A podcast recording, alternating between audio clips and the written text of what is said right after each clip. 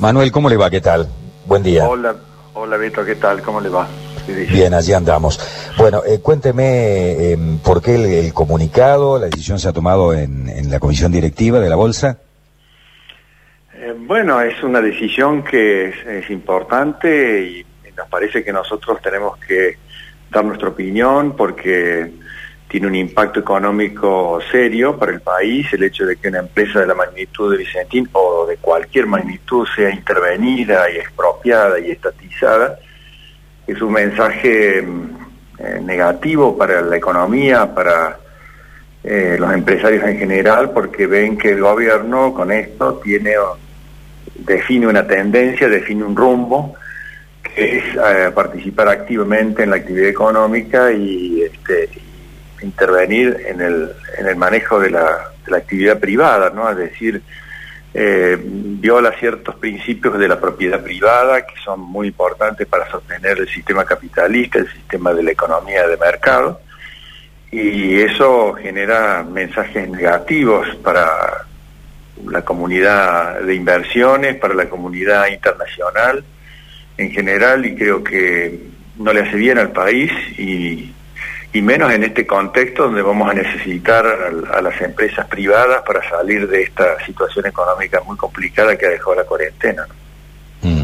Hay como un mensaje contradictorio, además, por parte del gobierno en este caso, ¿no? Que le dice a los bonistas, necesitamos cuatro años de gracia para pagar porque no tenemos un dólar, tenemos que juntarlo. Y por otro lado, se haría cargo del pasivo de una empresa que tiene 1.350 millones de dólares de pasivo, ¿no?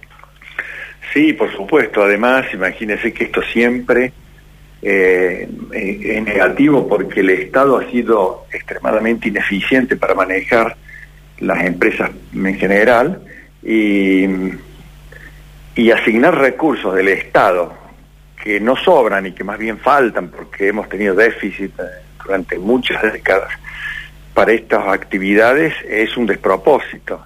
Eh, los recursos del Estado tienen que ser bien administrados y tienen que ir para, para realizar obras de infraestructura, para realizar este, realmente... Eh, sí, salud, educación, justicia, seguridad, digamos, las cuestiones básicas que el Estado tiene que, administrando la, riqueza del país, eh, dar, ¿no?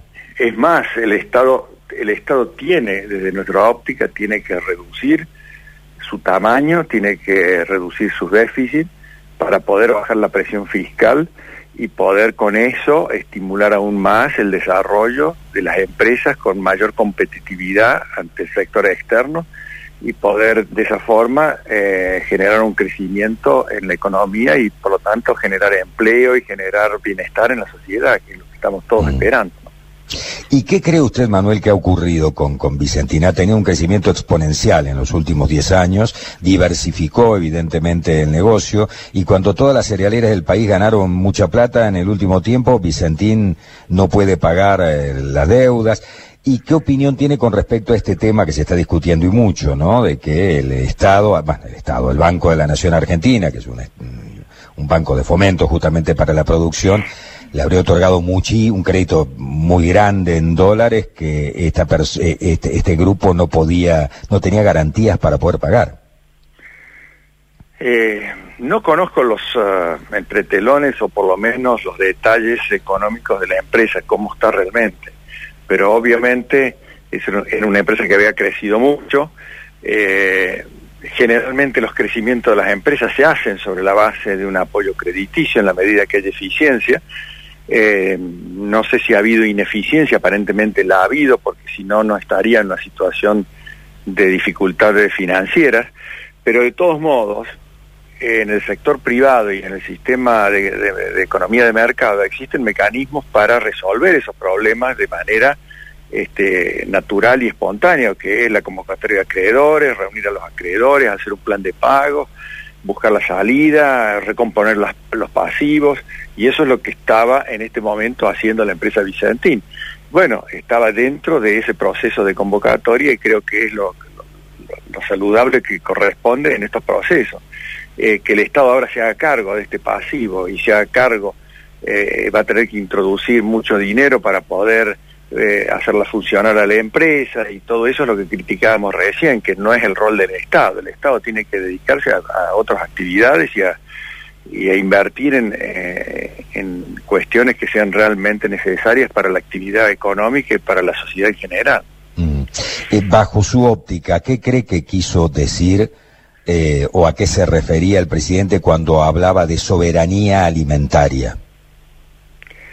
No, yo creo que sí, yo creo que ahí está buscándole una justificación eh, para decir, bueno, como es un productor de granos y porque es un exportador, entonces los países siempre han tenido la preocupación de que los alimentos estén medianamente resguardados para la sociedad, pero en nuestro país, que somos un productor neto de alimentos, que nos sobran los alimentos y que somos exportadores, eh, esto no tiene ningún sentido. Eso lo entiendo para un país que tiene que estar importando eh, granos, tiene que estar importando carne, tiene que estar importando permanente porque no tiene producción local. Entonces eh, hay decisiones que se toman para proteger un poco las producciones locales y tener cierta soberanía o cierta tranquilidad desde el punto de vista del abastecimiento de los, de los alimentos, pero no es el caso de Argentina y aunque sea así, eh, Japón tiene una escasísima producción de, alimentos y sin embargo este, jamás hizo eso y,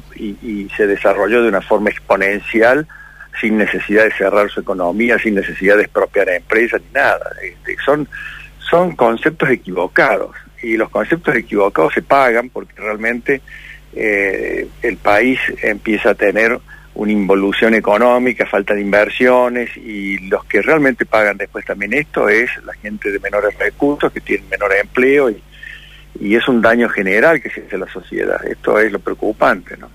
Mm. Manuel, lo saco de este tema y ya que lo tengo, eh, le pregunto también, usted es desarrollista inmobiliario y hace unos minutos estábamos leyendo títulos vinculados justamente a que estamos en la caída más estrepitosa en el negocio inmobiliario, ¿no? Claro, no hay precios, eh, está realmente complicado. ¿Cómo lo están viviendo ustedes? Eh, sí, están, está, hay sectores que no están tan parados, hay sectores que están especificados con los precios que han hecho desarrollos inmobiliarios con lotes eh, más chicos y que han mantenido los precios en pesos, con dólar a 70, 75 pesos por dólar.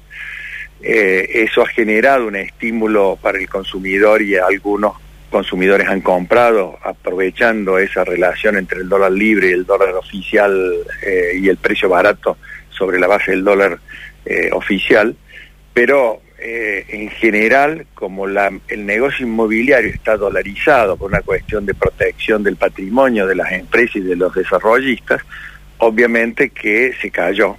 Y, bueno, este, y estamos esperando un poco todos que eh, empiece a haber un estímulo y mayor confianza en los consumidores, pase este tema de la cuarentena, además este la gente para comprar un lote, para comprar una propiedad, también necesita verla, necesita visitarla y eso está muy restringido también. Eh, bueno, hay una caída importante y esperemos que se empiece a normalizar cuando la cuarentena empiece realmente a, flexibilizarse. Manuel, le agradecemos el contacto, gracias. ¿eh? Bueno, gracias Beto, un abrazo, gracias. Hasta luego.